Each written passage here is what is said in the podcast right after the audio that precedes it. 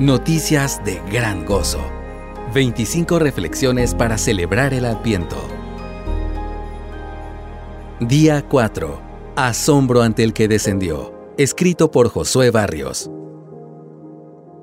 Cuando veo tus cielos, obra de tus dedos, la luna y las estrellas que tú has establecido, digo, ¿qué es el hombre para que te acuerdes de él? ¿Y el Hijo del Hombre para que lo cuides? Sin embargo, lo has hecho un poco menor que los ángeles y lo coronas de gloria y majestad. Tú le haces señorear sobre las obras de tus manos. Todo lo has puesto bajo sus pies. Salmo 8 del 3 al 6.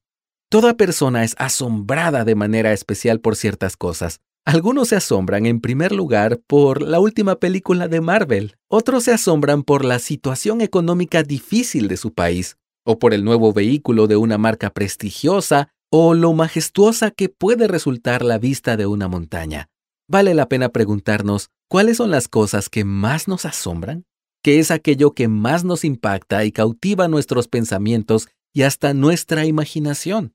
Nuestra respuesta puede revelar qué es lo que más moldea a nuestro corazón y cuál es el estado de nuestra alma. A fin de cuentas, si no nos asombran primero las cosas que deben asombrarnos en primer lugar, eso indica que hay algo en nosotros que no está bien.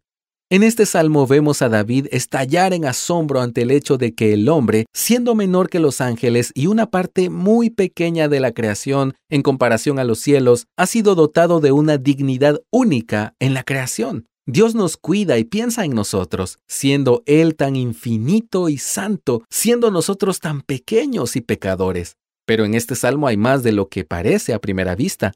Siglos después de que se escribió, el autor de Hebreos cita este pasaje para hablarnos del descenso de Jesús para nuestra redención y su posterior ascenso a la gloria que siempre tuvo y tendrá. Esto lo encuentras en Hebreos 2 del 6 al 8.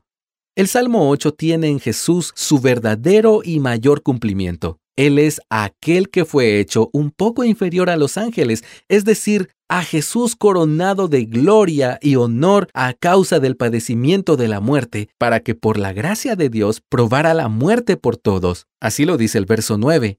Aquel que sostiene todas las cosas con el poder de su palabra y es heredero de todo, se hizo más pequeño que las estrellas del cielo y los ángeles, para sufrir por nosotros y redimirnos, para luego ser coronado de gloria y honor, como lo dice Hebreos 1 del 2 al 4. ¿Cómo podemos cultivar nuestro asombro ante el Salvador que realizó tal hazaña para rescatarnos? Este devocional fue tomado del libro Noticias de Gran Gozo. 25 reflexiones para celebrar el Adviento Descárgalo gratis en coaliciónporelevangelio.org.